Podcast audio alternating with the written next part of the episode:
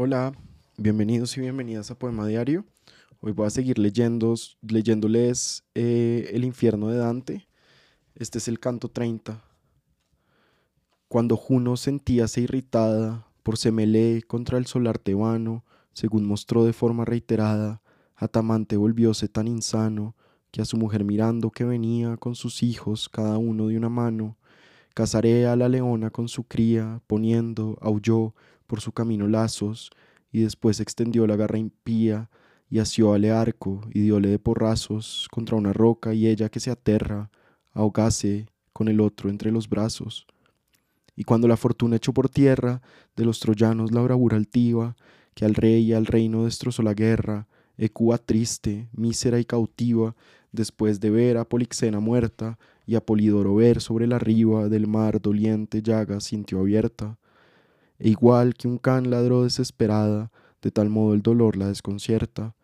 Mas en Tebas ni en Troya tan airada, fue la furia jamás, ni fue tan fiera, ni con hombres o bestias tan sobrada, como en dos almas vi que a la carrera iban, desnudas, pálidas, mordiendo, cual cerdos al dejar la cochiquera. A Capoquio, una de ellas, de un tremendo mordisco sola nuca y arrastrando el vientre en, contra el suelo le fue hiriendo. Y el aretino se quedó temblando y dijo, Yani es Kiki, el loco ha sido que a los demás rabioso va atacando. Así el otro no te hinque, he respondido, los dientes en la espalda, dime ahora cuál es su nombre antes de que se haya ido. Esa es el alma antigua y pecadora, me contestó, de mirra, que la amante pervertida del padre fuera otrora. Su anhelo de pecar llevó adelante con el aspecto de otra disfrazada, como aquel que se va su acompañante, que por ganar la flor de la yeguada, Bozo Donati se fingió doloroso y testó de la forma decretada. Cuando se hubo alejado el parrabioso, el ojo que en los dos puesto tenía, fue de otros malnacidos cuidadoso.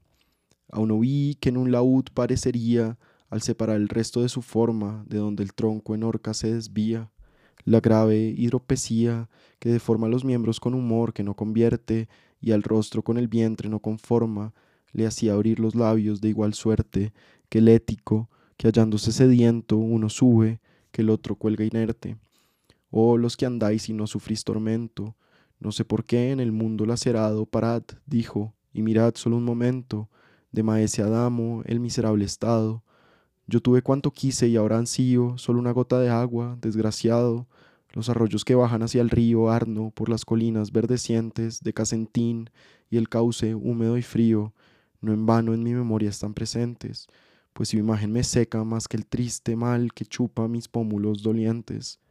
La rígida justicia que me asiste toma razón del sitio en que pesqué, y el pecho a suspirar no se resiste. Allí romena estado, valseé, del bautista la liga sigilada, y mi cuerpo quemado allí dejé mas si aquí viese el alma atormentada de Guido o de Alejandro o de su hermano, por fuente branda no daría nada. Uno aquí dentro está, si no habla en vano de sombras el rebaño lastimero. Mas impedido estoy porque me afano.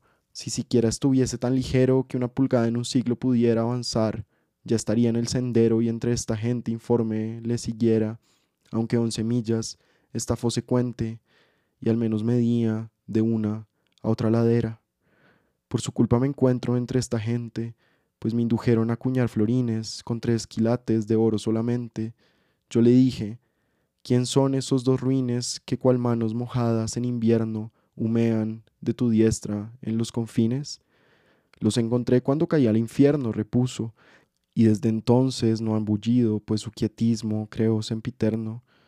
Una es la falsa que a José ha vendido, sino en falso el de Troya, el otro era, y por la fiebre huelen a podrido, y uno, porque quizás se resintiera de ser nombrado en forma denigrante, diole en la tripa una puñada fiera. Cual temblor sonó el vientre exorbitante, y con brazo no menos esforzado, maese Adamo le cruzó el semblante, diciéndole, aunque me ha inmovilizado la pesadumbre de mis miembros, mira que el brazo suelto está para un mandado. Y el otro respondió, cuando la pira te llevan, no andaba así de presto, mas sí haciendo florines de mentira. Y Adamo, la verdad dices con esto, mas en Troya no ha sido verdadero tu testimonio a la ciudad funesto. Sí, fui falso, fue falso tu dinero, dijo Sinón, y aquí estoy por un fallo, y tú por más que el diablo, más artero. Acuérdate, perjuro, del caballo, y duélate que es cosa divulgada.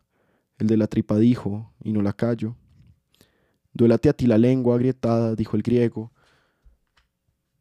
y la tripa queda guanosa, oculta como un seto a tu mirada, y el monedero entonces, tu asquerosa boca se abre también y te molesta, que si me inflo, y si la sed me acosa, tú tienes fiebre y duélete la testa, de narciso el espejo langueteando, te vieras a la mínima propuesta. Atentamente estaba yo escuchando, y el maestro me dijo, escucha y mira, que contigo me estoy ya disgustando.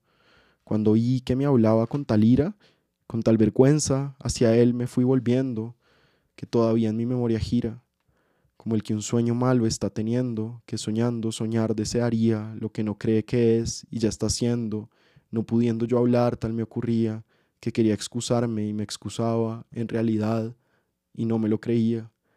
Mayor culpa, menor vergüenza lava, dijo el maestro, que la que has mostrado, y por ello de estar tan triste acaba. Y haz cuenta de que estoy siempre a tu lado, si con gentes un día te tropiezas, que un pleito de estos tengan entablado, que es vil deseo oír tales torpezas.